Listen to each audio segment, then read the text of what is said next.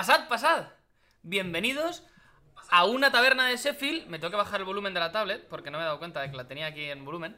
Eh, una taberna de Sheffield versión online, pero no es una taberna de Sheffield, es una taberna de Sheffield. Eh, Sí. Así que he tenido que hacer presentación canónica. Y ahora, Jaime, mete la música.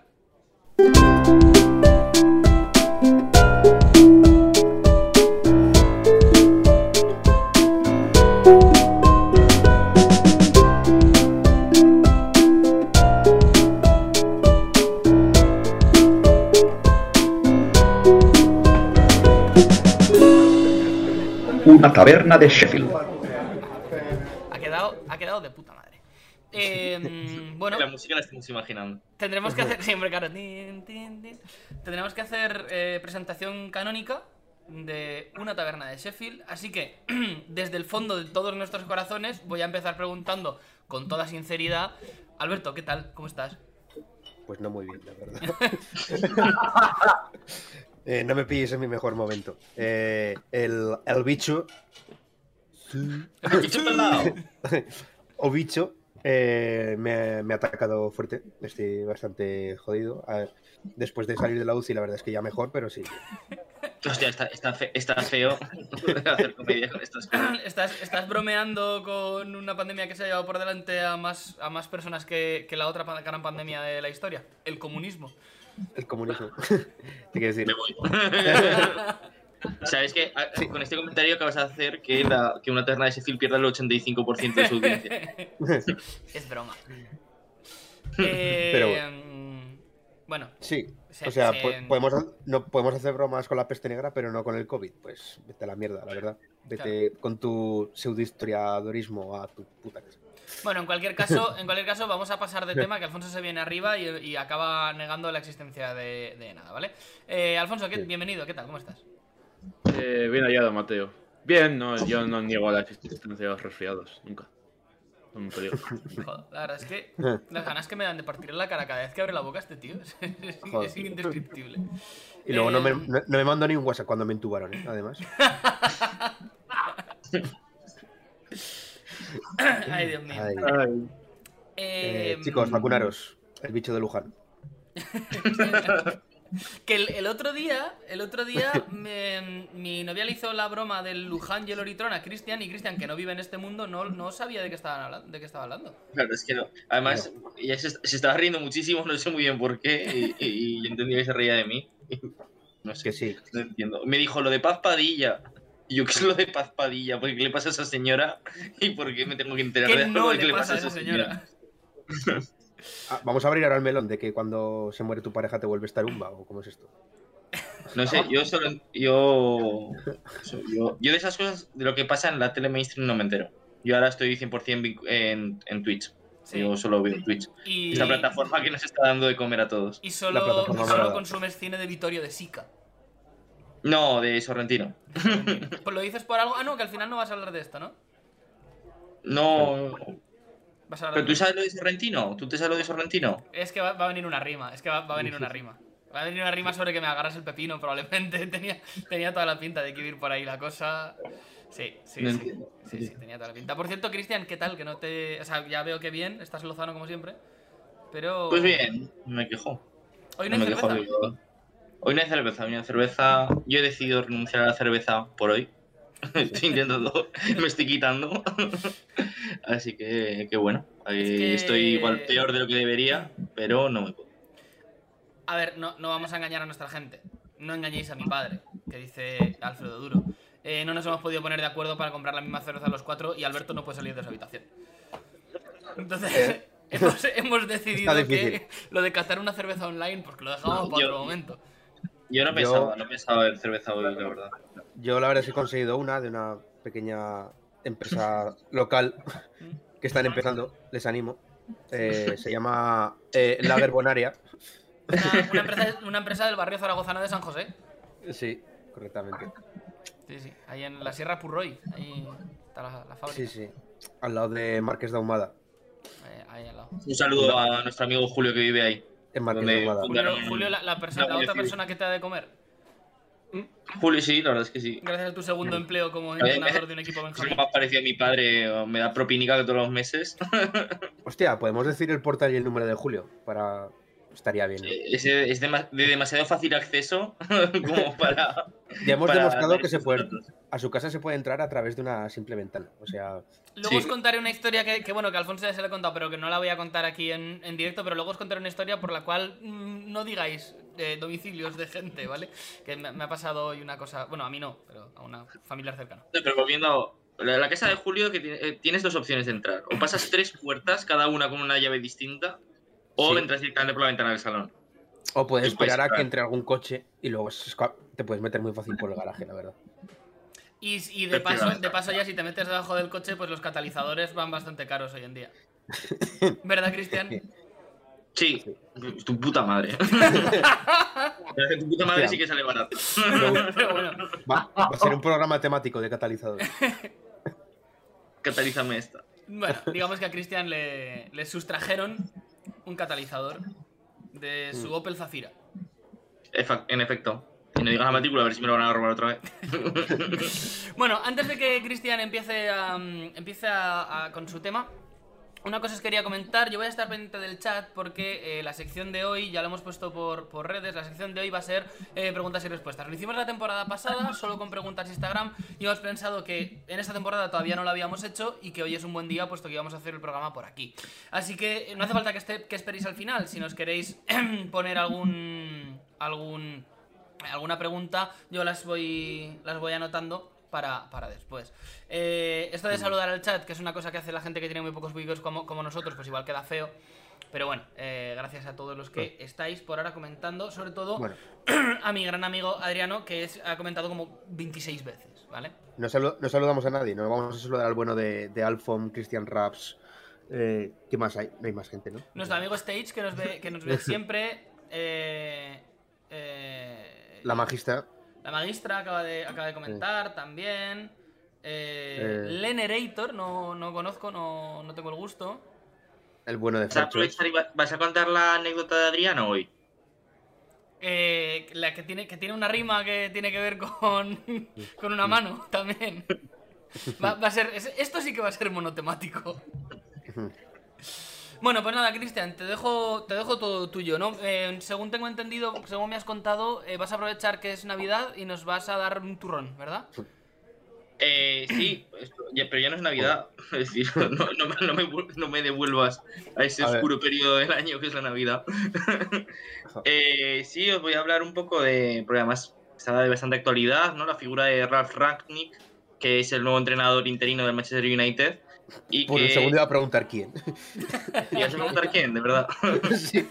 y que es el artífice de uno de los estilos de moda, ¿no? Los últimos años predominante, que es el el ¿no? De tradición alemana, que su máximo exponente o el, el que lo ha puesto en el foco de, de todos los de, de la prensa mundial, ¿no? Y de los aficionados al fútbol es Jürgen Klopp a través ya de, de su pasada en el Borussia Dortmund y como y de los grandes éxitos que ha conseguido en el en el Liverpool pero que el propio Jürgen Klopp eh, no tiene ningún tipo de problema en reconocer que el, eh, su estilo estaba previamente inspirado en las enseñanzas de, de. FM.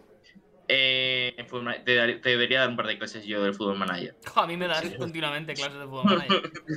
Con mi Zaragoza que gana el doblete de la Europa League y, y la Liga, eh, invicto hasta la jornada 35. Con lo que hemos sido. De- de- decís que es el que es un juego realista, ¿no? O sea, es que Hombre, a mí porque no me- todavía no me han dejado entrenar a Zaragoza para demostrártelo. Por, a- por Ah, ahora estás bien como segundo entrenador de los Benjamines del Monte Carlo, Cristian. Eh, y nos va de putísima madre, la verdad. Pero bueno, el Gegenpressing y Ralf Ragnick suponen un, a mediados de los 90 un, cambio radical en lo que era la perspectiva de ver el fútbol en, Alemania. ¿no? Venimos de, un fútbol mucho más rocoso, ¿no? el tradicional de los 80, eh, que, que tendía pues a jugar con líberos, un, ritmo más lento, etcétera y Ragnick supone una, una excepción ¿no? cuando toma los mandos del Stuttgart y ya posteriormente, sobre todo en, en el Salke y en, y en el Hoffenheim, que son yo creo los, antes de ya entrar ¿no? en la industria Red Bull, son los lugares donde mejor, eh, mejor rinde. eh, y que eh, suponen mm, una total revolución. ¿no? Eh, durante muchísimo tiempo es algo que no, no sale más allá de las fronteras de Alemania. En Alemania sí que tiene su, su gran repercusión, pero eh, ya sobre todo a raíz de los éxitos de, de Klopp en, en- en los 2010, 2000 en- a partir de 2010, eh, ya empieza a ponerse un poco de moda y, y cruzar las fronteras hasta el punto de que Ragnick por primera vez ha salido de, de, de Alemania. Ya salió este verano para ser director deportivo del Lokomotiv de Moscú, eh, un gran equipo. eh, a Alfonso le gusta bastante también. Eh, y, y ahora como entrenador interino hasta junio y posteriormente como, como analista y encargado de, pues, aspectos deportivos y de, y de tema de, de eso, sobre todo manejo de datos, porque al final una de las cosas principales, y luego lo veremos, del Game Pressing es la obsesión por la recopilación de datos, eh, la aplicación del Big Data y el estudio de, del rival, ¿no? de cómo hacer daño al rival. ¿Estás hablando de Big Data de los 90? No, no, no, sobre todo a partir de que entra en la directiva de, de Red Bull eh, como director deportivo y sobre todo antes lo que hacían era análisis estadísticos. Si tú has visto la película Moneyball, es bastante anterior. Y el dinero ya se, bola, sí. ya se utiliza. Bola dinero. Bola dinero. El Big Data, el Big Data no es- eh, y el análisis de datos evidentemente no es algo que, que viene de, de 2020, es algo que se lleva haciendo bastantes décadas, Alberto. No, no, yo te estoy preguntando. Hombre, a mí me hace gracia el Big Data de los 80-90 cuando realmente eh, tienes que tener una persona apuntándolo todo a mano. O sea, Sí, sí, sí, sí. eh, es la- lo que me parece la gran locura de ese principio del, del Big Data. No así tanto como el mero hecho de analizarlo, que bueno, se puede hacer. La cosa No, es el ese, ese- ese señor que está ahí dice... "Un pase". Ese es Otro el, pase. era el, el, Otro pase. el Comiéndose padre de un amigo mío. El padre de un amigo mío, cuando éramos críos, Mm. jugábamos al, al baloncesto. Mm. Y jugábamos en el equipo del pueblo, Motilla del Palancar. Un saludo. Como, como Belén Esteban en, en la Resistencia, y un saludo a Motilla del Palancar, muy buena gente. Eh, ¿Eso y el señor llevaba una tabla para ir apuntando puntos rebotes de su hijo, que jugaba en el cadete del Motilla del Palancar. Solo, solo es de su hijo. Solo los de su hijo, sí, sí. Bueno, eh, eh, jo, este señor no era, no era muy, muy querido por los amigos de su, de su hijo, la verdad. Joder, me Normal. imagino lo, hijo, has hecho valoración de menos 5. Igual tienes que. Sí, sí, o sea, iba por ahí Espabilar. y le metía caña al crío. Y y, un- y 200 flexiones en el patio. Y un día, un día que un día que un amigo mío, en un, entrena- en un entrenamiento, eh, que éramos todos del mismo equipo, un amigo mío le hizo una chapa. Eh, al, al acabar el entrenamiento se le acerca el, el- el señor este a mi amigo. Mi amigo tendría ah, 15, 14. Oye, Y le dijo-.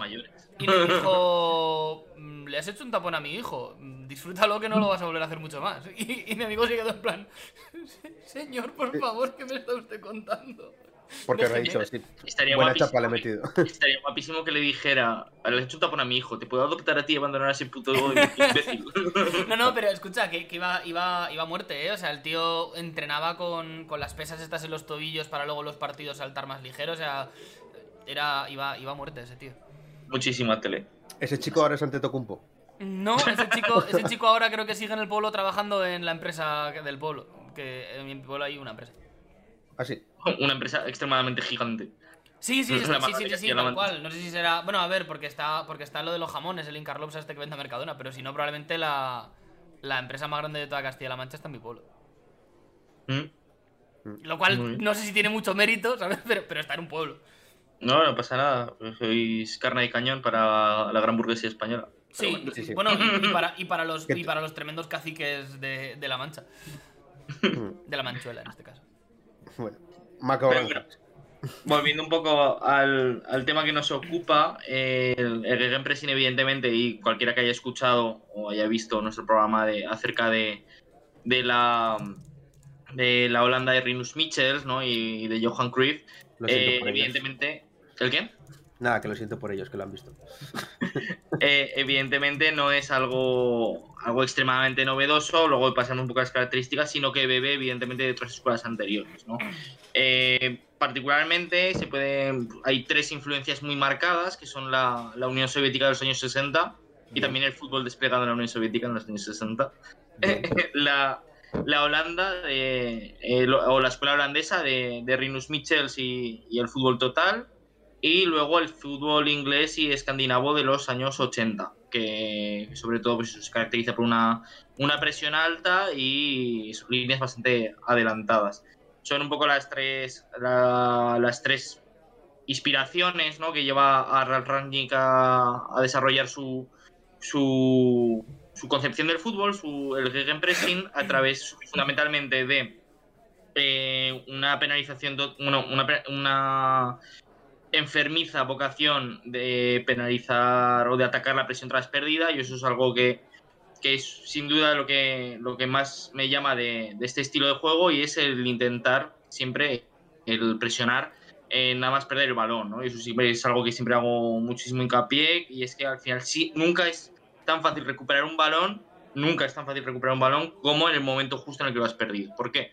Porque al final el rival no está en una posición favorable para, para jugar ese balón, no, eh, no ha tenido, no tiene conocimiento de la ubicación de sus compañeros en el, en el césped y generalmente va a recuperar a alguien no necesariamente eh, el más habilidoso ¿no? a la hora de, de- de jugar el balón. Evidentemente los pivotes, etcétera, recuperan mucho, pero no necesariamente tienen que recuperar ellos, ¿no? Y Eh, al final... Y además tu equipo está posicionado ofensivamente de manera que te tiene que ser más fácil presionar porque estás más arriba. Sí, sí, bueno, eso depen- de- depende un poco del ordenamiento en el campo, pero sí que lo, lo que tratan es sobre todo de eh, en el momento en el que hay una, una pérdida, y eso es algo que también trabaja el eh, Ragnick y sobre todo pues eso, los, sus sucesores, ¿no? Klopp, Hasenhutel, etcétera, que tratan de, de, jugar con un equipo mucho más compacto, volcado en uno u otro lado del terreno de juego para primero, ya lo hablaremos un poquito más adelante, eh, el sacar rápidamente el balón, ¿no? el armar rápidamente la transición ofensiva, pero también para en el momento de tener una pérdida, rápidamente salir a presionar generalmente con, con cuatro hombres eh, directamente al, al robador de balón.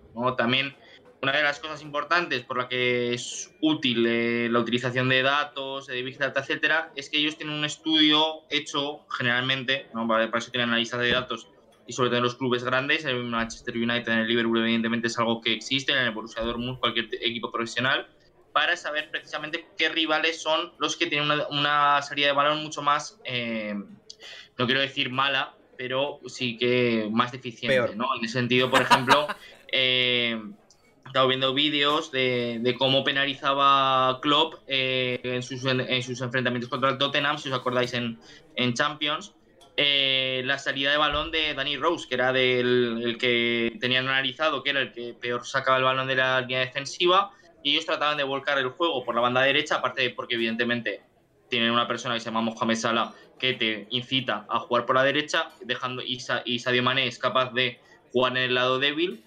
eh, pero además porque en el momento en el que pueda perder el balón en la zona de ya, sea Trent Alexander Arnold, ya sea Salah, ya sea quien, quien sea en esa zona, si el balón va al lateral saben que tienen muchas más dificultades a la hora de poder sacar el balón con criterio. Y si presionas con una superioridad de eso, entre 3, 4 hombres, eh, generalmente lo que va a tener que hacer es lanzar en largo eh, y ahí es mucho más fácil ya con jugadores como Henderson, etcétera, recuperar la, posesión. ¿Tú crees que el Zaragoza de Juan Ignacio Martínez ejecuta correctamente eh, no, no, no el gegenpressing, sino si tiene una correcta, un correcto análisis de datos de los rivales? El Zaragoza de Juan Ignacio Martínez, bastante que sale al campo los 11 y se acuerdan de que juegan 11 contra 11. No veo yo a Miguel Torretilla con un gran equipo de análisis de datos. No, no, bueno, no sé, a ver, realmente subestimamos eh, los cuerpos técnicos que hay en el fútbol profesional, lo que pasa es que, pues evidentemente las plantillas luego dan para lo que dan. ¿eh?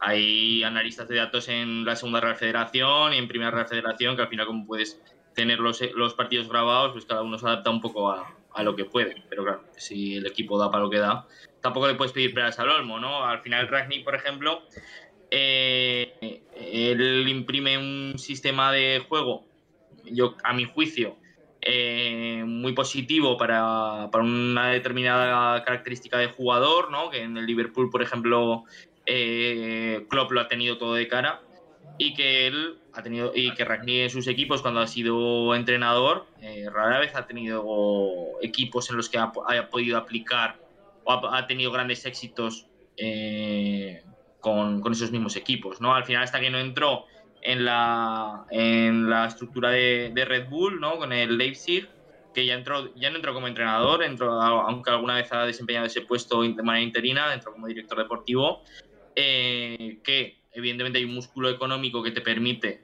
eh, al final seleccionar, ¿no? Eh, aunque sea, evidentemente no compites con el Bayern de Múnich, pero sí que puedes, tienes una capacidad para seleccionar mucho mejor tus jugadores y, y elaborar un proyecto, pues evidentemente ahí es cuando ya ha tenido éxito, ¿no? Con las distintas clasificaciones para Champions, pero claro, Poderoso Caballero es de un dinero que si no tuviera, si no tienes dinero para fichar a jugadores que te pueden hacer esa presión, es imposible, no tampoco da para lo que da, ¿no? Para jugar rápido, para poder salir en transiciones ofensivas, que sean jugadores habilidosos para jugar en un, en un corto, en un pequeño espacio de campo a un toque, que es un poco también una de las características de salir rápido con el balón y hacer la transición ofensiva, pues evidentemente si no tienes ese tipo de jugadores, pues no puedes desarrollar.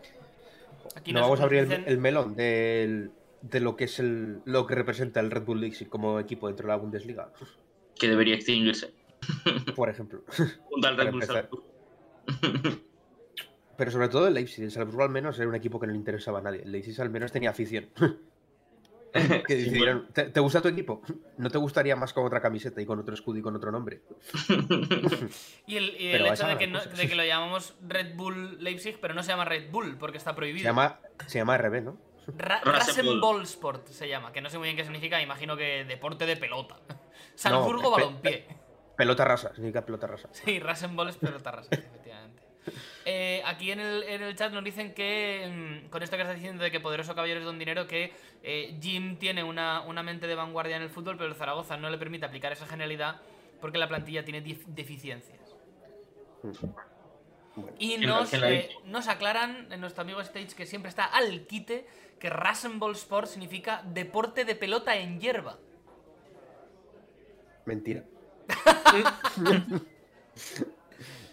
no sé quién la ha hecho, pero es mentira. O sea, pol- pelota Bueno, rasa. de, de hecho, de hecho eh, si no recuerdo mal, por, por Twitter eh, Stage ya nos respondió qué significaba el nombre de un pueblo de no sé qué austriaco. Así que me imagino que sabrá de lo que habla el señor, sabrá alemán. ¿Pero lo conoces? Eh, no. Pues, Pero, pero, pero en Twitter me contestó Entonces- un día una cosa en pero ¿en qué te vas a fiar? ¿Qué te fías? ¿De un desconocido o te vas a fiar de mí? ¿Qué quiero decir? es que. ¿Qué, qué está más cerca, Madrid o la Luna? Exactamente. Aca- ¿Acaso ves Madrid desde aquí? Ay.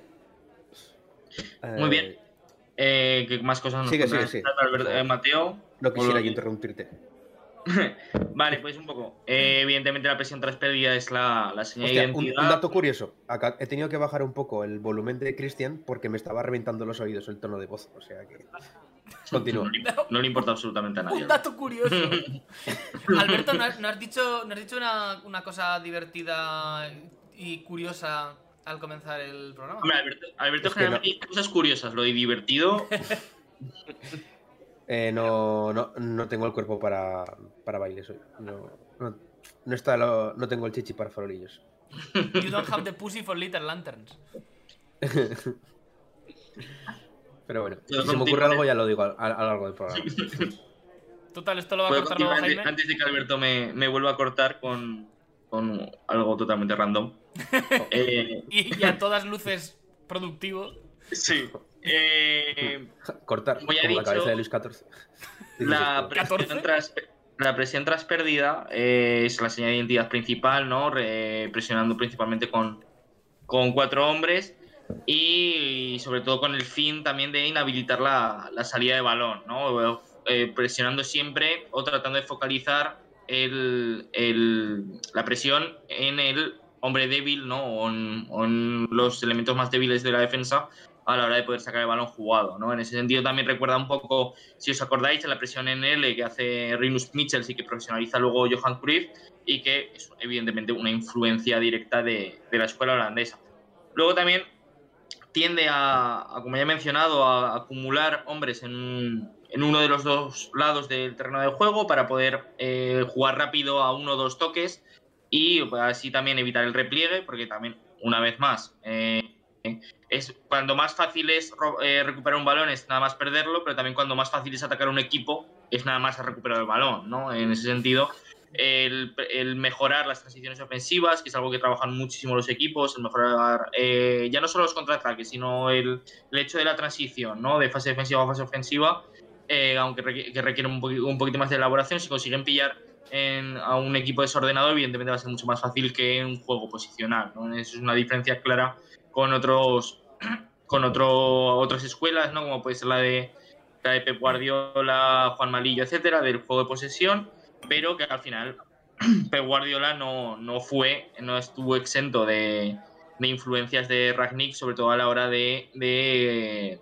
de trabajar la presión en líneas de pase, ¿no? Presión avanzada en líneas de pase, que también es, y el propio Guardiola lo ha dicho, es una, una herencia directa de, de la escuela que eh, del Gegenpressing, ¿no? Por mucho que él igual no... Acaba, acaba, que él, él- él igual no, no trabaja lo que es la presión directa al corte, ¿no? Que es un poco más arriesgado. Eh, sí que al final el, el evitar las líneas de pase y forzar el golpeo en largo, que es una de las cosas que, que trabaja sobre todo pues, la escuela de Guardiola, ahora Xavi, etcétera. Eh, con fatídico resultado. Eh, lo que Vamos a hablar del efecto Xavi en este programa. Sí. el Barça que pierda está en el LOL. Que yo simplemente iba a comentar que el, el Barça de Guardiola sí que hacía una presión tras pérdida bastante fuerte. Sí, pero cortaban sobre El todo. primer pero trataban, de de, Guardiola. trataban de cortar principalmente las líneas de pase. Y si te das cuenta, si ves los partidos en ahora, no es una presión de ir cuatro a por el mismo jugador con el balón, sino lo que evitan es la línea de pase a, a otro central, a otro lateral, etcétera. Por eso es lo que, es lo que he dicho. Y luego, como esquema fundamental, o dos esquemas fundamentales para traba- que trabajan este, este tipo de esquema, eh, fundamentalmente el propio Ragnick eh, utilizó el 4-3-3 y el 4-4-2, ¿no? El 4-4-2 realmente es su, su esquema característico, pero yo creo que ha trascendido más eh, para nosotros el 4-3-3 o incluso eso, el 4-3-3 con falso 9, ¿no? Eh, ya sea en la modalidad guardiolista, por así decirlo, en el Barça con, con ceste falso 9 o en la vertiente ya más ofensiva con Firmino incluso de, fa- de falso 9, pero pues una vocación un poquito más de, de juego rápido, ¿no? de, transición y contragolpe. Serían un poco las características principales del Gegenpressing. ¿Qué os parece? Yo cre- creo Tremenda que... turra, ¿eh? Para ser enero. No, está bien, está bien. Yo creo que, que tiene. O sea, a mí, a mí me gusta más el fútbol de posición, pero también porque, yo qué sé, pues al final eh, acabas, acabas. Acaba gustándote lo que toda la vida ha hecho el, el equipo que, que te gusta de los top. Obviamente el Zaragoza juego de posición pues tampoco lo ha trabajado muy fuerte, ¿no? Pero, pero dentro de esa, de esa lucha entre el juego de posición, el gegenpressing o el, bueno, el jugar a lo que salga y ganar siempre, que es lo que hace el Madrid, eh, a mí Oye, siempre me ha gustado buena estrtegia, te quiero decir. O Sí, sea, sí, sí, no, Sí, y les, y les va de algo que no está aplicando mucho, la verdad. Les va de putísima madre. Eh, a mí el juego de posición siempre me ha gustado más, pero es cierto que la evolución que ha tenido, no tanto el juego de posición, sino sobre todo la defensa que hacen los equipos que juegan en contra de los equipos que juegan con... ¿Ve- ¿Se me está siguiendo? No, ¿verdad? Eh, la forma de defender el juego de posición ha hecho que el juego de posición a veces parezca aburrido. Cuando, cuando empieza Guardiola, el ritmo de los partidos del, del Barça es, es- es frenético. Esa temporada 10-11 es, es brutal. Es lo que tiene que tengas a 8 de los 11 mejores jugadores del mundo en el campo. Sí, pero, pero, pero después em, todos se han tenido que, que reinventar y el, y el juego de posición ha quedado como un juego muy dominante, pero a ratos aburrido. Y yo, como defensor del juego de posición, que es la forma de jugar al fútbol que más me gusta, he de reconocer que el Gegenpressing es mucho más divertido. Como espectáculo, es muchísimo más divertido de ver. También porque, porque muchas veces con el Gegenpressing es más fácil que te pillen espalda a- a- al- a- eh, eh, corriendo. Y eso genera un partido muchas veces de más ida y vuelta. El Gegenpressing te asfixia, pero quizás eh, no son partidos de un dominio tan abrumador, por lo menos con balón, de, del, Pero porque del- del tomas, tomas mucho más riesgos en la salida. ¿El qué? que tomas muchísimo más riesgos en la salida y en Claro. la transición. Al final, es decir, que no es que sea, o al menos tal como lo veo yo, ¿eh? yo insisto, yo creo que, que realmente las ideas o esquemas de sobre el papel están muy bien en lo teórico, pero hay que entenderlas en su contexto y sobre todo en, en- en un contexto de qué jugadores tienes y jugadores que son pues evidentemente muy particulares, porque ¿qué ha pasado ahora? Es decir, y yo no creo que sea eh, que, que Guardiola revolucionó, que evidentemente supuso una revolución, ¿no? Pero que Guardiola de repente hizo algo que no se sabía defender, sino que es que al final, evidentemente, es muy difícil defender a un centro del campo que son el mejor Busquets, que entonces era el mejor pivote del mundo, junto a Xavi Iniesta y por delante Messi A ver, y, el mejor demás. del mundo era su temporada de debut, te quiero decir. O sea, Sí, pero es que no estaba a otro, no estaba a un nivel igual que, que esa. bueno, Es decir, para mí, ahí el, el mundial de. Sudáfrica eh, es el, el espectacular. el- eh, en el mundial de, de Sudáfrica, que viene de hacer una temporada más discreta que. Evidentemente, buena temporada, ¿no? Para ser un debutante, pero relativamente discreta. Eh, pero luego, realmente, el, Sudáfrica el que escándalo. Busquets en la temporada 10-11 es. Yo no lo he visto igual, ¿eh? A mí me gusta mucho, pero. eh, pues. Y, y creo que fue dominador como mejor pivote en los siguientes años, ¿no? Pero el nivel, el pick de, de Busquets yo creo que está, está ahí. Y luego, pues, evidentemente, el, el me- el mejor Xavi, el mejor, el mejor Iniesta, Messi que ha seguido manteniendo ese nivel, ¿no? Eh, son Villa, nivel muy bueno. Claro, tienes. Eh, ¿Por qué puedes jugar así? ¿Por qué puedes Alves jugar ese juego de posición? bueno. Porque, tiene- porque tienes a Dani Alves como el mejor lateral derecho del mundo, que se incorpora como un extremo y te genera una superioridad en la banda derecha increíble. ¿no? Y- cuando todavía no había cometido ningún delito. Mm, claro, yo, yo creo que eso pues, hay, hay que poner en su contexto. Y yo no creo que. También discrepo lo de que el Madrid no juega absolutamente nada porque Ah, no, era una faltada. Gratuita, como generalmente suele hacer Mateo. pero, pero eso son distintas formas de jugar y, y al final depende mucho de qué tienes, ¿no? Eh, cuál es el contexto también, eh, cómo están jugando, cómo juegan tus rivales, ¿no? Que es por qué gana Francia un mundial, porque al final el estilo de juego que predomina en, en eso, en ese tiempo eh, es eh, un estilo que te beneficia a, tu- a las características de tus, a las características de tus jugadores, me trago.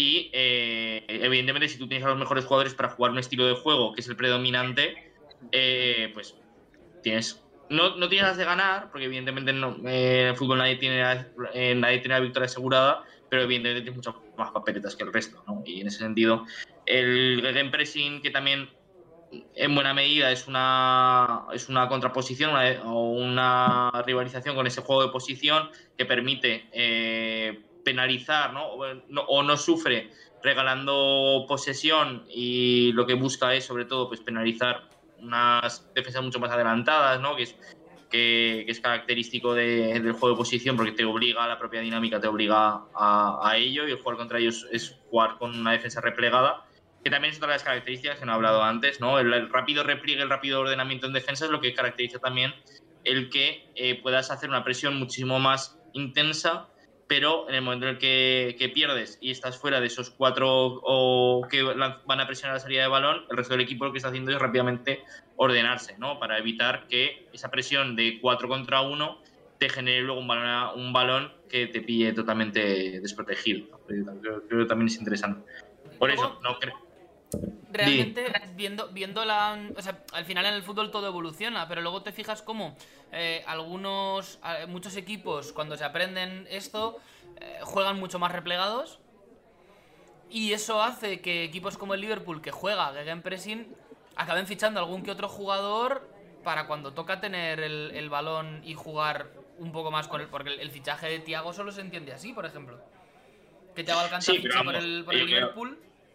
Claro, pero yo creo que, por ejemplo, eh, tanto Klopp en el Borussia como en el Liverpool, ¿saben? Es decir, que el Gegenpressing no es regalar la posesión y ya está, sino sentirte cómodo sin tener necesariamente la posesión de balón, pero aún así son equipos que solo por su propia idiosincrasia van a dominar. Es que es inevitable que un equipo como el. Liverpool, que tiene un presupuesto de 500, 600 millones de, de euros, no domine.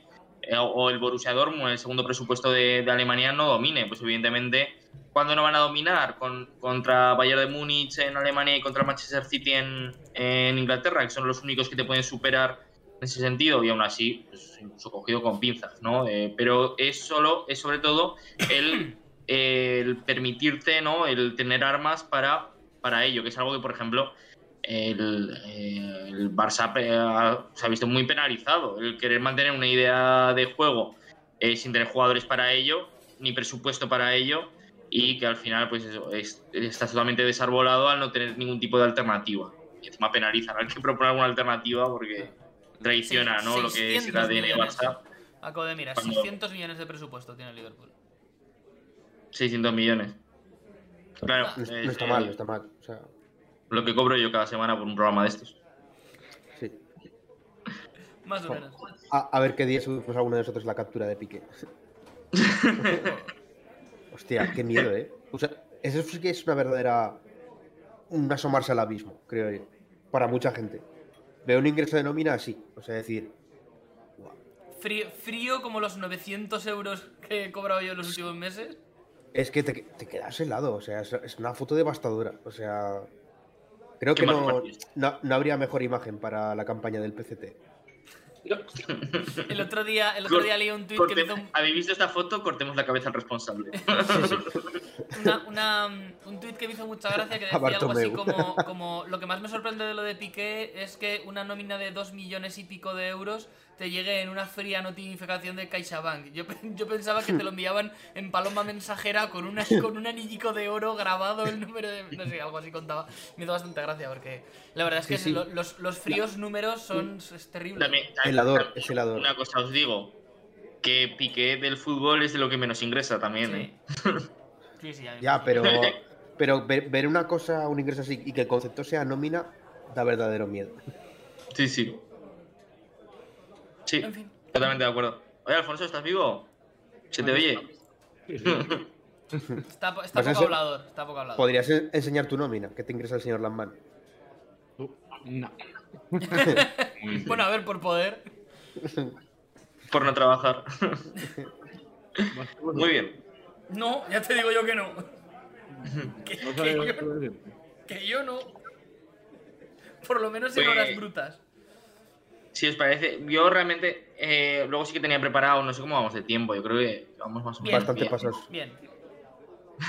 hacer un pequeño repaso ¿no? de, la, de la que es la carrera del propio Ragnick, aunque ya lo, ya lo he hecho. Eh, tampoco me voy a extender porque evidentemente hay muchísimos vídeos que, y, y artículos que lo tratan, sobre todo a raíz de su fichaje en Manchester United, que ha sido bastante sonado. Pero Ragnick es una persona que empezó a entrenar muy joven. Ya a los 25 años empieza a entrenar en las categorías inferiores de- del Stuttgart eh, y, y acaba rápidamente ascendiendo y coge el, el filial.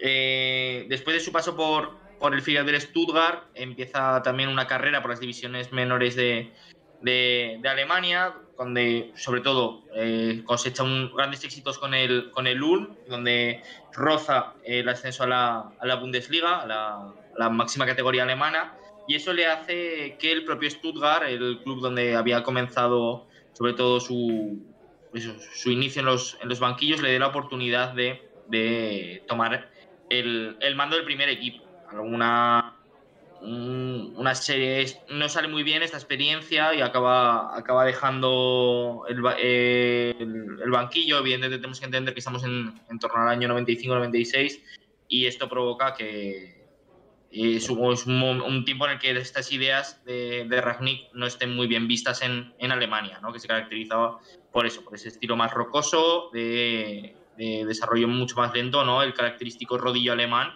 que te iba arrasando, arrasando, arrasando, asediando, asediando, Polonia. pero bueno, a raíz de, de su fichaje en, en la temporada 2001-2002 con el Hannover y de su ascenso a la Bundesliga empieza a hacerse ya, ya un nombre y acaba fichando por el Salke. El Salke en la temporada 2004-2005, que si no me equivoco es la 2004-2005, la 2005-2006, creo que es la 2004-2005, eh, donde también, pues eso, el, el Salke sí que hace una apuesta por ese estilo innovador de, de Raging que no sale bien, no, no, no sale muy bien, pero a raíz de esta mala experiencia vendrá el que fue el gran éxito de su carrera y que le puso en la mira ya no solo de el público alemán, sino sobre todo de los entendidos en la materia ya de, toda Europa y, de, y del mundo, que es sobre todo su entrada en la disciplina del Hoffenheim. El Hoffenheim, que entonces estaba en la tercera Bundesliga, en la tercera categoría del fútbol alemán, y que rápidamente asciende hasta, hasta, su- hasta la primera división. Y eh, que termina, lamentablemente, con, con mal sabor de boca porque Él, en 2011, en- él llega al Hoffenheim en 2006. En 2011, cuando el equipo marchaba, marchaba decimoprimero, si no me equivoco, mitad de tabla, mitad de tabla para arriba, igual estaba séptimo. El 1 de enero, el Hoffenheim vende a la gran estrella del equipo, que era Luis Gustavo, que yo creo que a muchos ya os sonará. Luis Gustavo, un centrocampista, un medio centro muy, muy interesante, a mí siempre me ha gustado mucho, y que lo vende al Bayern de Múnich. Eh, eso es algo que a, a Ragnick le, le sienta fatal y presenta inmediatamente su dimisión, lo que muestra también que es una persona muy impulsiva, tiene muchísimo carácter y que, que al final, igual precisamente ese carácter es lo que no le ha llevado hasta ahora a participar en grandes clubes eh, y le ha provocado algunos problemas de vestuario, pero que también la ha mantenido en su firme idea de juego y, de concepción de la, luego, de la importancia de la renovación y del análisis más allá ¿no? de, lo puramente futbolístico, ¿no? análisis de datos, etcétera. Y con esta idea llegará a la estructura de Red Bull, donde hasta el verano pasado era, era director deportivo y máximo y analista y máximo eh, responsable de todo lo que es análisis y desarrollo de jugadores. Era, por así decirlo, casi el manda más, el, el miembro más importante de- del staff futbolístico. Y que este verano aceptó una suculenta oferta del Lokomotiv de Moscú para irse a cobrar sus buenas, sus, sus buenas rupias a, a la, a la Unión Soviética, a la antigua Unión Soviética que me traiciona el subconsciente. Y se va, se va allí a- hasta ahora, hasta este invierno, en el que el Manchester United le ofrece el banquillo eh, por seis meses y, y, y- y después, tras este, este verano, que su idea en un principio es intentar aspirar a firmar a, a Mauricio Pochettino, eh, quedarse como eh, miembro de la directiva de, de la parcela futbolística del Manchester United, como analista de datos o como miembro de, como responsable de desarrollo de jugadores, etcétera. Está un poco ahí el precontrato firmado, pero bueno, un poco ya veremos si es lo que necesita el Manchester United. Yo no sé hasta qué punto Pochettino es un entrenador que termina de conjugar explícitamente con la idea de Ragnick. Igual habría intentado apostar por, por otro, otro entrenador, ¿no? Teniendo el presupuesto que tiene, que tiene Alemania. A mí Hansen Hutel, por ejemplo, me parece un Yo entrenadorazo estaba pensando en Hansen eh, sí. espectacular y que yo creo que podría haber sido mejor opción, pero bueno, Sí. tampoco soy yo el responsable ni soy yo el que pone los millones, así que eso Eh, Ni lo recibes. ni lo recibo, por supuesto. no estoy aquí para solucionarles la vida. Pues muy bien. Creo que con esto. Ojalá alguno de vosotros recibiese millones, la verdad. Todo sería más fácil. Creo que con esto acabamos, ¿no, chicos? Sí, Cristian. si os parece bien, El tema. la sí, sí. sensación de turrón. Sí. Bien. De hecho, Yo diría aquí de, mm, Alvar. Albertotti, que entiendo que es algún, algún colega vuestro, dice que menuda chapa que parece es Enrique Solano. Oh, ¿quién la ha puesto? Oh, Álvaro, yo juraría, yo juraría que puede ser cierto linier. Cierta De línea de segunda segunda división. sí, podría ser. Enrique, Pues No revelaremos nombres. Enrique No Solano. nombres. mm, Vamos a pasar por encima del apellido antes de que Cristian tenga bien hacer alguna broma. Enrique Solano. No se me ocurriría jamás hacer una broma con Enrique Solano. Eh, profesor, Enrique nuestro Solano. de, profesor nuestro de la carrera y persona el que yo barajé poner en la necroporra de este año. Eh, al final no la puse. Y evidentemente un señor bastante turras. Como la copa de un pino. Sí. Un señor como la copa de un pino. Ya os lo digo. Y te daba los apuntes de la asignatura, cosa que deberían hacer todos los profesores. Sí, Mm, Eso es verdad. bastante Y, y yo casi no, casi no llego a su examen porque era a las ocho y media y me quedé hasta tarde estudiando esa noche. Y casi no llego al, al examen. Muy bien. Y Muy llegué bien. Y aprobé. Mateo Lloros, no pasa nada. A ver, Bueno, un señor, chavales. muy tra- un señor muy tradicional. Sí, O sea, sí. Hombre, Su padre todo de, aún. de que el tradicional, el tradicional era su, su, su- Su padre. su padre, ¿no? Su progenitor. eh, Sí. que es Yo os posible que Le- miembro destacado, miembro destacado de. Lo del padre de Enrique Solano, eh, la de que cuando que fue director del Cervuna, os la he contado. A mí Eh, seguro, varias veces de hecho, pero la puedo el- volver a contar. Bueno, el. Pedro Cervuna es un colegio mayor de Zaragoza y en los años 40 lo dirigía este señor. Y se cuenta que hacía merendolas eh, para juntar allí a los. A, a estos estudiantes de Navarra que simpatizaban más con lo que es el antiguo carlismo, y a los nuevos chicos de Falange que lo estaban dando todo en aquella época y que no se llevaban especialmente bien. Y hacía merendolas para que llevaros bien. Estamos todos en el mismo barco, que es España, básicamente. Parece, parece que tenemos gente del Cerbuna en, en el chat y no sé si incluso podría decir que entre las mismas cuatro paredes de alguno de nosotros cabría la posibilidad. No es mi caso, pero, pero es posible. Eh, Ni, ni con, e- ni con esas va a hablar Alfonso. No, no, ni con Está esa, ni igual con esa. si No no se da por aludido el tío. No, no. El tío Alfonso no se da por aludido. Que mm, es verdad lo que cuentan del padre de Enrique Solano, que, que el 18 de julio del 36 entró a, la a punta de pistola en la universidad, o eso ya es leyenda urbana. Ah, es de- ese dato no lo conocía, pero podría ser, perfectamente. No tengo ni puta idea. Me suena invento total. la No, verdad. yo lo, que me leí en su día era un libro de la Universidad de Zaragoza en los años 40. Y era, inter- era curioso, sí, sí. Básicamente era una entrevista continua a este hombre. Bueno, pues, pues nada, pues ya nos hemos buscado algún enemigo en las altas esferas de la Universidad de Zaragoza. No, no, no creo.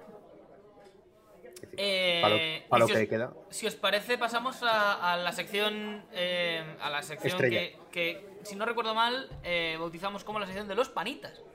Los panitas. Los panitas. Y entonces ahora Yo, es pre- cuando- yo, ¿Sí? yo apuesto por cambiarlo, realmente. Vale, bueno, pues pero lo O- cambiamos para otro momento, ¿vale? De hecho, ni siquiera sé si tenemos cabecera. Creo que Mm. mi padre no hizo cabecera porque no hizo porque no se lo dije. Así que iba a dejar un hueco para que Jaime pusiera la cabecera, pero no hay cabecera. Hueco. bueno, espera, Jaime, si quieres meter una música o lo que sea, métela ahora.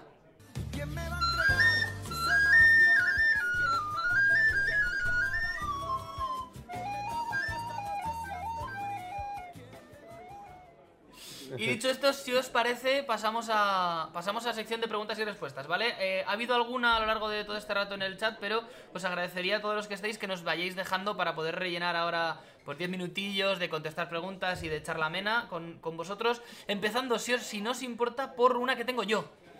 Que me, ha, que me ha surgido cuando Cristian estaba haciendo esto y que quiero preguntarle, además es directamente a Cristian. Los demás podéis responderme, pero es directamente a Cristian. Eh, Podéis salir del directo, chicos. Venga, no estáis acordando nada. Bus- Busquets Prime o Kimmich Prime. ¿Cómo? Busquets en su mejor momento o Kimmich en su mejor momento. A ver, Mateo. Kimmich, evidentemente. Sí. Sí, sí, sí, cero dudas. Qué raro que un comista sea anti-español. Me, me pare- me parece que aporta bastante más en más facetas del juego. Alfonso. A ver, lo primero que se vacune. Y después. Eh, sí, sí, Sergio Busquets, sin duda. Vale. Pues que- dicho, dicho queda. Eh, si os parece, creo que por Instagram nos había dejado alguien alguna. Y sigo instando a la gente del chat, por favor, que nos deje preguntas. Está feo mendigarlo, pero es que así pasamos Bueno, un rato ahora, bueno. y- ahora que tenemos gente, podríamos hacer una pequeña votación democrática. Eh, yo digo que habría que cambiar el nombre a los panitas, que eso se queda un poco desfasado, tampoco es tan actual. Y que lo cambiásemos por la fanaticada. La fanaticada. vale. Pero qué, qué horrible es eso. La fanaticada es lo que dijo el famoso jugador panameño del Real Zaragoza, César Yanis, cuando habló de la afición. Dijo la fanaticada. La fanaticada. Y me encanta. Yo prefiero que lo cambiemos por la sección La fanaticada. De acuerdo. Pues Le pediré a mi padre que lo grabe la próxima vez que venga. Eh, nos preguntan en Va. el chat si Ramos Prime o Puyol Prime. Yo me quedo con Puyol. Yo también. Mm, No, es, es buena pregunta, ¿eh? Porque eh, Ramos yo creo que pasa de estar sobrevalorado a estar infravalorado muchas veces y no se valora el gran nivel que ya, pero es que el problema de Ramos Prime es que el Ramos Prime también te hace cagadas gigantes. Eh, Puyol no te hacía cagadas gigantes. Es que a O Ramos sea, se le va la, se le va la pinza con una facilidad. Se jugaba de otra manera, ¿eh? Puyol tenía Sí, muchísima sí. menos responsabilidad a la hora de sacar el balón.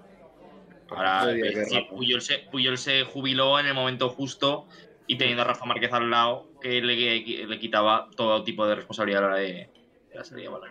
Y con Piqué, claro, Márquez y luego Piqué, que son los, los que arrancaban, los que les tocaba hacer ese papel, ¿no? Bueno, Que la, en Madrid- la a Ramos le tocaba hacer ese papel siempre en el. Madrid. la última de lo que de lo que algunos programas de éxito llaman papá o mamá, eh, Terry o Vidic. Terry, mil veces. mm, Yo creo Creo que no los he visto también. tanto a ninguno de los dos como para tener una opinión. A ver, yo creo que yo creo que el pick de Vidic fue muy bueno. Pero claro, es que al lado de Ferdinand, yo creo que podría jugar yo. Claro, yo, yo- Ibas a- ibas precisamente iba a comentar Pero eso. De, el- de los dos, el el bueno era Ferdinand, ¿no? ¿Eh? De los dos, de, Claro. de Vidic y Pero, Ferdinand. pero digo que Ferdi- Fe- Ferdinand hace buena cualquiera que tenga al lado. Es decir, que. que la- No sé si me estás entendiendo. Que Ferdinand era tan bueno que a su lado puede Sí, sí, jugar sí, sí, cualquiera. Pero que entonces que, que entendería más la pregunta que fuera. Yo aquí co- corrigiendo las preguntas que nos hacen. entendería más que la pregunta fuera Terry Ah. o Ferdinand. Depende, ¿no? Yo creo que, a ver, Terry está ahí, ¿eh? también en mejores centrales de la historia de la Premier, sin ningún tipo de duda. Y yo sé que, que a Miguel le gusta mucho le gusta mucho Vidic, pero a mí es que Terry, sobre todo también por lo que, que aporta más allá, ¿no? De, de lo que es puramente en el campo, ¿no? Eh, eh, porque, joder, al final el capitán, no sé, eh, del Chelsea, tuvo sus más y sus menos con Wayne Bridge, también es Sus cosas. interesante Tuvo mencionarlo. sus cosas, sus affairs.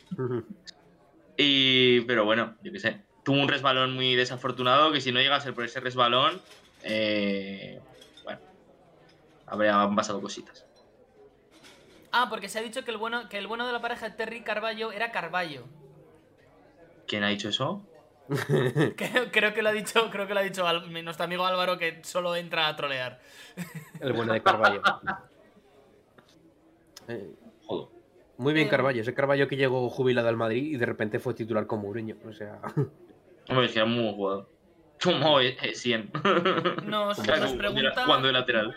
nos pregunta Inés en Twitter que qué opinamos del revuelo que hubo el otro día por los eh, gritos contra Rafael Mir en la Romareda. Que una, una pena que se quedaran en gritos. Solo en gritos. hostia. Poco me parece, la verdad. El, el- el mejor reportaje de gol de la historia, con las mejores voces. Yo apoyo totalmente a ese fondo, la verdad. Sí, sí, sí que lo apoya, sí. En- Hostia.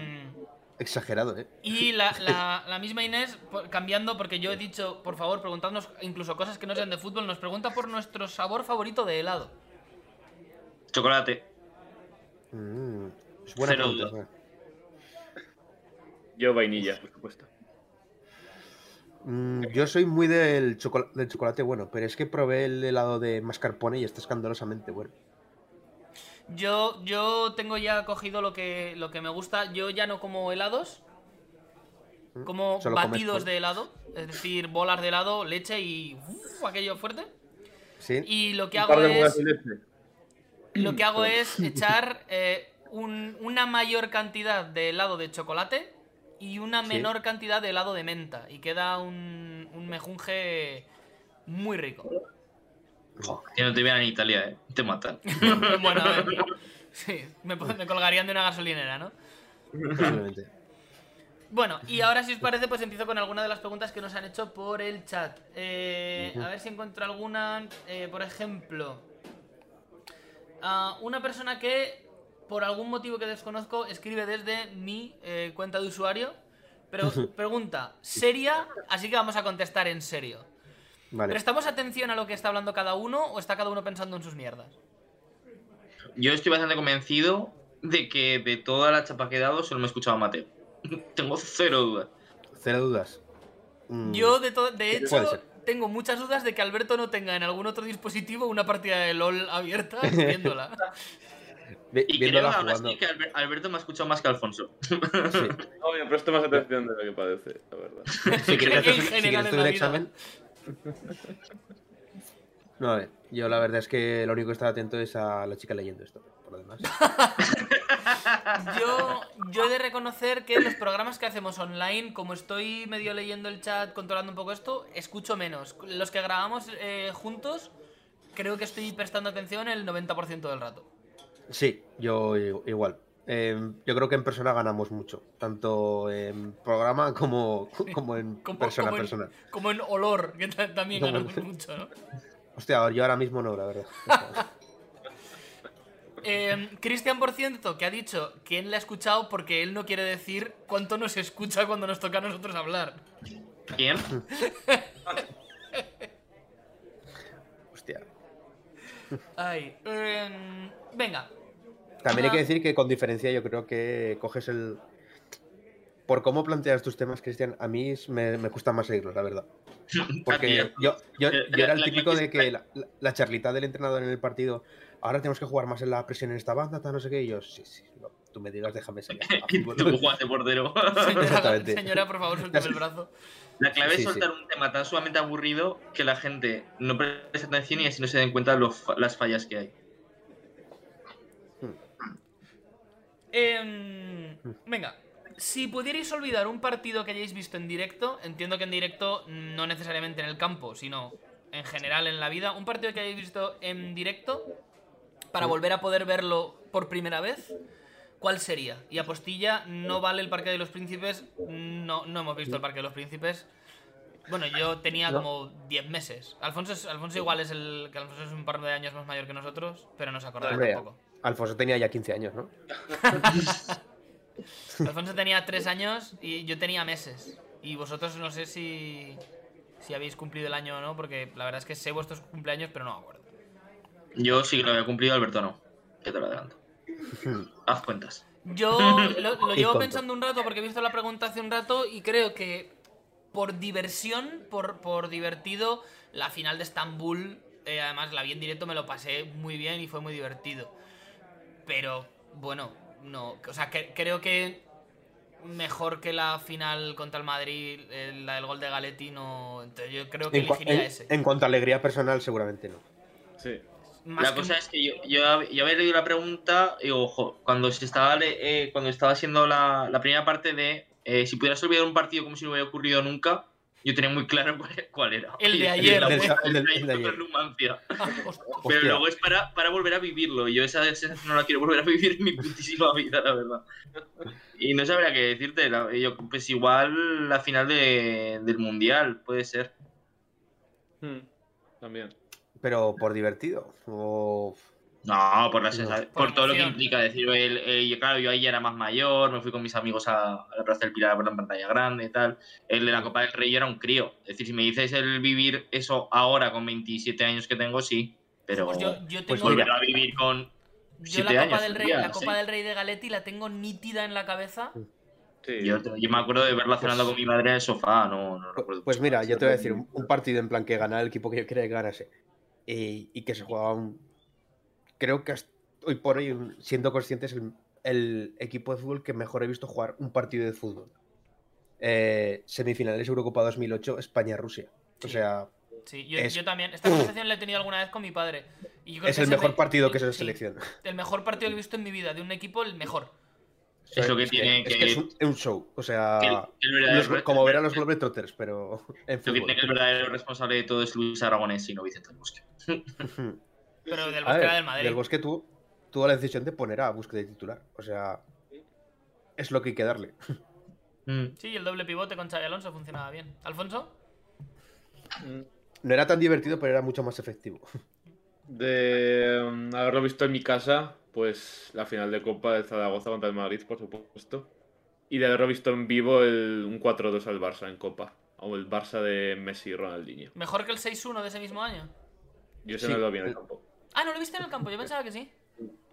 No, pero es el El- mismo año. Y el partido de antes, Sí, el del sí. Uno fue, Bueno. eh, uno fue cuartos y otro semis, ¿no? Sí. Bueno, por, por- claro, me he olvidado, pero yo de verlo en directo, y creo que en esta llamada no, es no soy el único que lo he visto en directo en el campo. El, el último partido de liga contra el Levante, el año que nos salvamos haciendo la remontada épica, que no sé si Alberto me dijo que había estado, puede ser que tú, ¿no? Sí, yo estuve, pero, pero vamos, me acuerdo, pero no es un espectáculo de partido.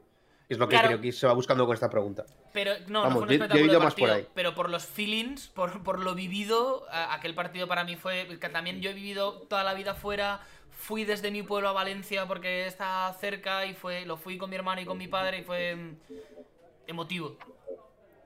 Hostia, pues yo por feelings el puto gol de Ayala al Depor. O sea, es, es- Sí. es- ese Yo día sí que salí que nos comíamos el mundo. Se lo vi en mi pueblo y qué convencido estaba de que Yo nos estaba la. Romareda, o sea, es- Qué convencido estaba de que nos salvábamos ese año. joder que sí. Y no. Y de aquellos barros. Pregunta, pregunta C. García, mejor jugador de la historia y mejor eh, jugador y jugador favorito que hayáis visto jugar. Claro, O sea, eh, mejor jugador de la historia. que nos ataque al vato. Claro, mejor jugador. No, no, Álvaro, Álvaro de hecho ha puesto, se les ve el plumero a todos, van a decir Messi y Messi. Eso es lo siguiente que hay. Que hay. Pues sí. Em, Claro, yo. Mejor jugador de la historia, Messi. Y mejor jugador favorito, voy a intentar pensar uno que no sea Messi, aunque probablemente la primera respuesta sea Messi. Pero voy a a intentar decir pensar uno. No, sí. No hay más. Mm. Yo, jugador favorito, digo, no, el mejor jugador de la historia para mí es, es Messi. Yo creo que está bastante claro. Y jugador favorito para el mío de toda la vida ha sido Ruth Van Nistelrooy. De siempre, sí, igual. Quiero que yo- preguntes. Mejor jugador de la, de la historia, seguramente Messi, pero mejor jugador en su prime de la historia, yo creo que gana Maradona. Yo creo que es que yo, y esto es algo que, que he Ah, es el de debate eterno, te quiero decir. No vale la Claro, pena yo, cre- discutirlo. yo creo que, que- que no se ha jugado, ni los jugadores han tenido la calidad que se tiene hoy en día. Es decir, no, no ha habido un momento en el que se juegue mejor de lo que se juega ahora y dentro de cinco años será lo mismo. Porque el nivel de profesionalización que se va alcanzando a todos los niveles a- y el nivel de, pro- eh, de mejora de, yo creo que hace que sean mejores. ¿Qué pasa? Evidentemente, el que destacaba hace unos años, también los rivales eran Uy, ¿no? El nivel de superioridad yo creo que es, es mucho más fácil el detectar destellos de superioridad en los jugadores más antiguos, ¿no? De los 70, de los 80, etcétera, ya por no hablar de los 60, eh, que ahora, porque al final ahora se juega de, de otra manera y se penaliza muchísimo más el, el- o se trata de penalizar muchísimo más ese, ese tipo de, de juego, ¿no? Eh, pues a través, ya lo he hablado hoy, ¿no? A través de la, pena- de la presión e intensa eh, de, de focalizar la presión con varios jugadores sobre, sobre un mismo y es algo que ha pasado a Messi. Por eso, yo creo que. También Álvaro- yo estoy Álvaro esperando con, eh, estoy esperando con ganas de que, de que, que este fútbol de cada vez más profesional en algún momento explote sobre sí mismo y se vaya toda la mierda. De verdad os lo digo. O sea, Yo espero eso con el sistema capitalista. no, que, que un poco el, colapse un poco Bueno, todo pero sobre eso- sí mismo por, es- sus por el- por los propios errores del fútbol. O Es sea, un, es un poco una. Sí. un- como una alegoría. Mm. No, que, que por ejemplo la- el tema este del mundial cada dos años destruye el propio mundial, por ejemplo. No La- Sí, la- no, y misma esencia. será todo casi bajo demanda como la NBA, ochenta y tantos partidos, eh, de los Sí. cuales los equipos 30 los tirarán porque es totalmente imposible que las plantillas jueguen ochenta y tantos partidos. Mm. y, y tirarán 30 partidos y se jugará pues, así para el espectáculo. Y se empezará, se acabará exportando el modelo por franquicias, que, Mm. que evidentemente es algo que, muchos... Bueno, el modelo por franquicias es la Superliga casi. el o sea. City, Sí, no, no, Red tal cual, la, Superliga es el modelo por franquicias, ¿eh? no es otra cosa. Sí, sí. Y, ese, y City ya tiene franquicia y Red Bull tiene franquicia y es una cosa que poco a poco se va imponiendo. El City no sé si tiene 10, 11 o 12 em, equipos. El City Football Group. Y, y Red Bull no sé cuántos tiene, pero, pero ahora sí rápido me salen 4. Claro, el, Bar- y el Barcelona y el Madrid lo han intentado, ¿eh? También. Imagino. En fin. eh, O que, se, o, o se- o sea, que se cree de verdad un fútbol paralelo. O sea, ni caps ni pollas, que se, que se monte una nueva.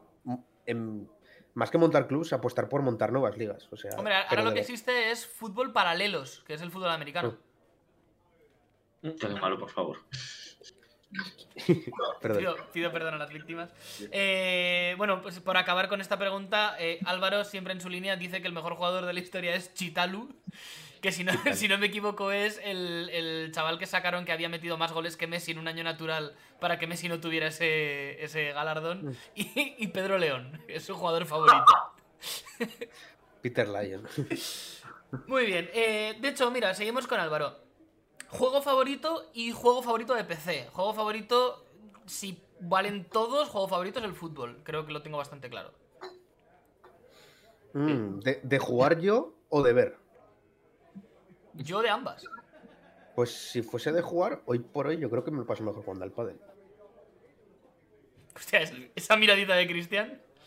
No sé, yo me entendí la pregunta que era ro- rollo, como ha dicho lo de juego de PC, yo creo que estaba hablando solo de videojuegos.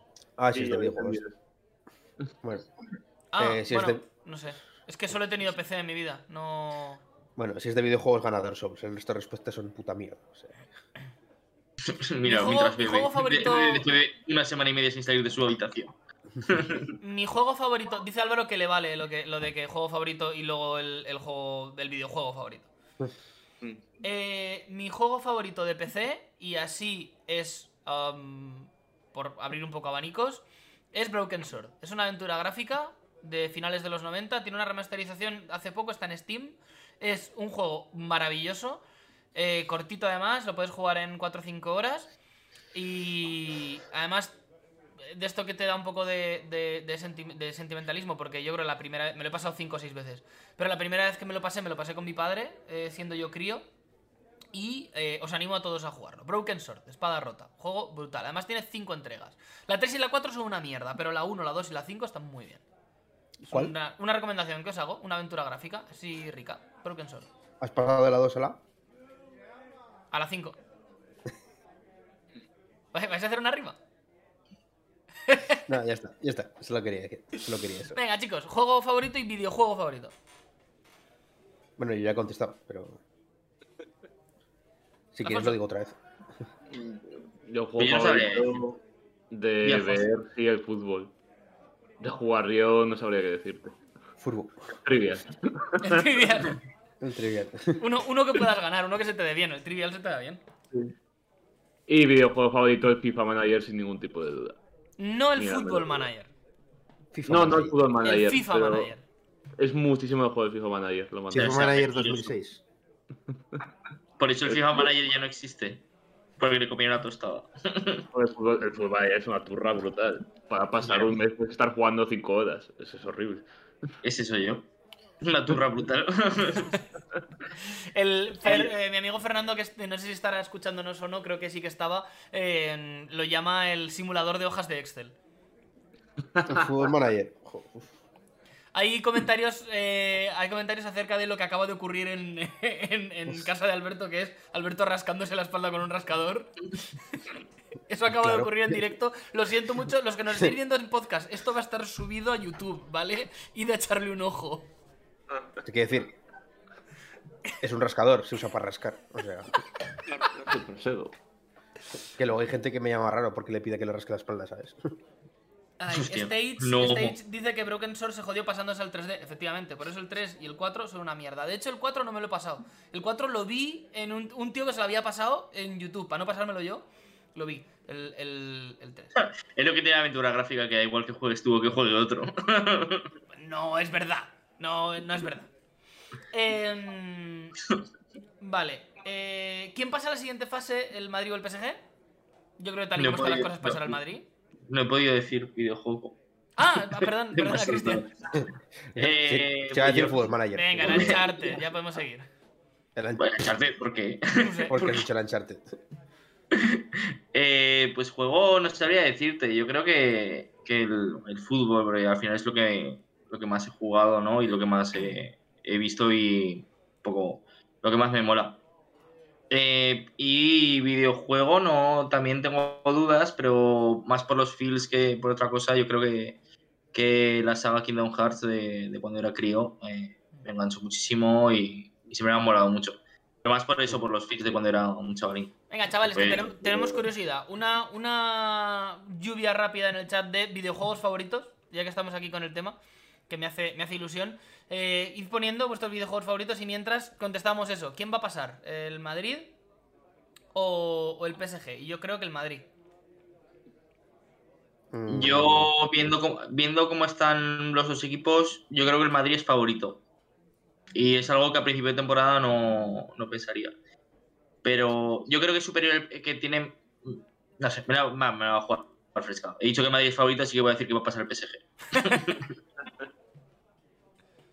eh, ya- la verdad, yo a tope con el equipo del pueblo y de la civilización occidental. Vamos, mi Madrid. Yo creo y quiero que pase el Real de Madrid. Muy bien, yo no. Yo el otro día les dije a unos alumnos que si hubiera un combinado de dictadores fascistas eh, que jugara contra el Madrid, iría con los dictadores fascistas antes que ir con el Madrid en un, en un partido de fútbol. Así que no. En videojuegos favoritos, pues nos dicen Final Fantasy IV, eh, The Binding of Isaac. A Álvaro le gusta mucho The Binding of Isaac. Y el League of Legends, que eh, aquí tiene que salir por algún La- lado. La Liga Eh, de las Leyendas. Stage nos habla del Tetris. la Liga de los Lloros. El Tetris como videojuego favorito. Bueno, Yo, jugado mucho al Tetris 99 de la Switch. Y luego eh, ni Euro Automata. ¿A cuál? ¿A cuál? No sé si ¿Que tiene tiene rima. cifra? ¿Eh? ¿Tiene cifra? El ¿Tiene Tetris cifra? 99 de la Switch. En el culo se te mueve. De, de la eso no, Switch. es- eso no rima con Switch. Muy bien, y terminamos con la última pregunta de mi amigo Saúl, que dice, equipo favorito para la Copa de Naciones de África. Favorito de que me guste Mm. más, Eso iba a decir. claro, Andalucía. favorito- De que apoye Guinea Ecuatorial a muerte con Bicolo y Buila. Sí. sí. Pero Guinea que que vaya a ganar. El imperialismo español Pero- Alfonso una vez más. Guinea Ecuatorial juega. ¿Eh? Sí, sí, Copa sí. África. ¿Está clasificada? Sí, Guinea Ecuatorial está jugando. sí, sí, sí. Mañana debuta, creo. Ah, Está pues Juan Pablo tope en con Gema Guinea. muy a tope con, con Guinea. Pues a tope con Guinea Ecuatorial, la verdad. A mí no me convence. Hombre, como favorito es Argelia, ¿no? Sí, Egipto también. Siempre son los del norte. Sí, a ver. sí, y, sí. y Senegal, hoy he visto la alineación de Senegal y tiene buen equipo también. Y Pero vamos, decir dicen que Argelia es top decir 10, euro, eh, top 10 FIFA, o sea, actualmente. Tampoco tiene- sí. ¿Quién es? No, tampoco. ¿Argelia No sé, es top ah. 10 FIFA? Eso dicen. No, no me he fijado. Yo iba a decir Senegal. Ya que tampoco. Pero bueno. Realmente jugadores buenos tienen a Mané, Koulibaly. Y Koulibaly. ya. Todos son malísimos. No. Sar. ¿Dónde se juega la Copa África? ¿En qué país? Yo, de, de todas maneras, desde que, el otro, desde que el otro día me dijo Mateo que para él Eduard Mendy era el mejor portero, yo ya. Senegal es top bajo del- 20, ¿eh? Senegal es la, la número 20 en ranking FIFA. Pero vaya, que la número 21 es Irán. que tampoco... ¿Que ¿En qué, pa- ¿En qué país se juega la Copa África? En Camerún, acabo de ver. Le Camerún. Uh, Vale. Qué raro. Y Estados Unidos es la número 11 en el ranking FIFA, por encima de Alemania, o sea que te diré. Y por encima de Croacia. Hombre, pero al final, eh, eso, pero eso va por, por resultados en torneos. Eh, Va normal. por- Y amistosos también, ¿eh? También te los cuentan para el Ah, ranking. sí. No sé cómo funciona esta mierda. Muy Sigue, bien, siendo, muchachos. sigue siendo número uno Bélgica. Sí.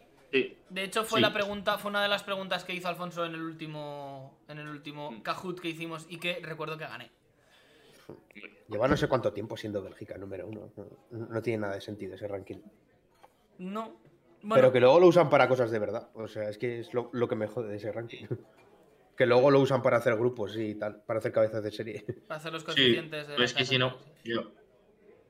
Bueno, de alguna forma tienen que hacerlo y tampoco es que FIFA lo vaya a hacer de una manera justa y equitativa en absoluto. Tampoco No. lo está haciendo nada, na- no está haciendo nada de manera justa y equitativa, así que no sé por qué teníamos que esperarlo. Mm. En fin, muchachos, pues si os parece, lo dejamos por aquí. Eh, creo que ha estado bien. bien. el invento de hacerlo online, por si en futuras ocasiones lo necesitamos, creo que puede estar, estar bien. Por si Eh, volvemos nada, a tener. Ahora Jaime empezará a meter musiquilla, no sé si ahora o como dentro de unos segundos. Yo os recuerdo, por supuesto, porque este programa va a estar subido a Spotify. Os recuerdo que eh, podéis escucharnos en Spotify, que podéis escucharnos en Google Podcast, podéis escucharnos en Apple Podcast, podéis escucharnos en Evox y podéis vernos en YouTube. Recordad que en Spotify está habilitada la sección de preguntas. La pregunta de hoy, si os parece, si, os, si os ocurre otra puede estar bien, pero me parece que la pregunta del programa de hoy puede ser, o podemos ponerlo a modo encuesta, puede ser en su peak, en su máximo momento, Busquets o Kimmich. Creo que podemos sacar esa pregunta de hoy, ya que además entre nosotros ha habido disparidad de opiniones. Mm. Bueno, Eh, realmente creo que solo, eh, se lo he dicho yo en contra, pero yo defenderé mi, propuesta, mi, yo defenderé mi posición a capa y espada. O sea, también defiendes a Djokovic, ¿no? no sé Hoy- cómo te va los anti Uy, ahora se, ha ca- ahora se nos ha caído Alberto. Eso, así aprovecho que se ha callado para decir que hoy efectivamente... para ser una marioneta de Soros, a Alberto no le va también internet. Que hoy efectivamente no ha habido eh, cata de cerveza por, por bueno, por variedad, por variedad. Bueno, Yo no he bebido nada y estos dos han habla bebido por ti. Una un ámbar y el otro un- una estrella Galicia. Por supuesto, seguidnos en redes, ¿vale? De hecho, las personas que están aquí seguramente ya nos sigan en redes, pero los que nos estéis escuchando después, seguidnos en redes, arroba una taberna en Instagram, yo en Twitter. Y por mi parte, nada más, muchachos, muchas gracias otro día más por acompañar a nuestro público en esta horita de, de podcast que hemos echado. Mm. Y Una horita. hacemos lo de siempre, ¿no? Eh, Mm. Jaime, mete la música, aquí está sonando una cosa, y yo digo que nos veremos dentro de 15 días, y que no olvidéis, hasta entonces, mezclar siempre el fútbol con la política.